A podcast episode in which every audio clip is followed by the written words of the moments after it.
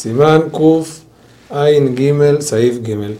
Maim Rishonim, es decir, la primera lavada de manos, como explicamos, es la más importante y la que tiene más detalles. Las últimas aguas Maim Haronim son las que tienen menos detalles y son las, en teoría, menos importantes.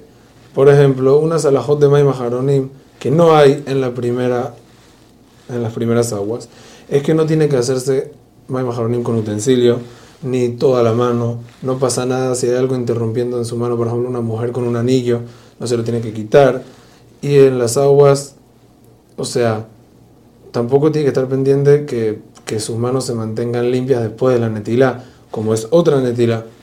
Entonces, las aguas del medio, que estábamos hablando ahorita, que son las Maimem Tzaim, son como Maim Haronim. No hace falta meterle tanta, tanta vuelta. Lo único que sí es importante que deje sus manos 100% secas, porque cuando uno sigue comiendo, si están las manos mojadas, el pan se puede poner feo y no queremos que se dañe la comida. Otra de las importantes es que las aguas del medio, en los casos que hay que hacer, por ser que la idea es lavarse las manos, tiene que ser específicamente con agua y no con otros líquidos.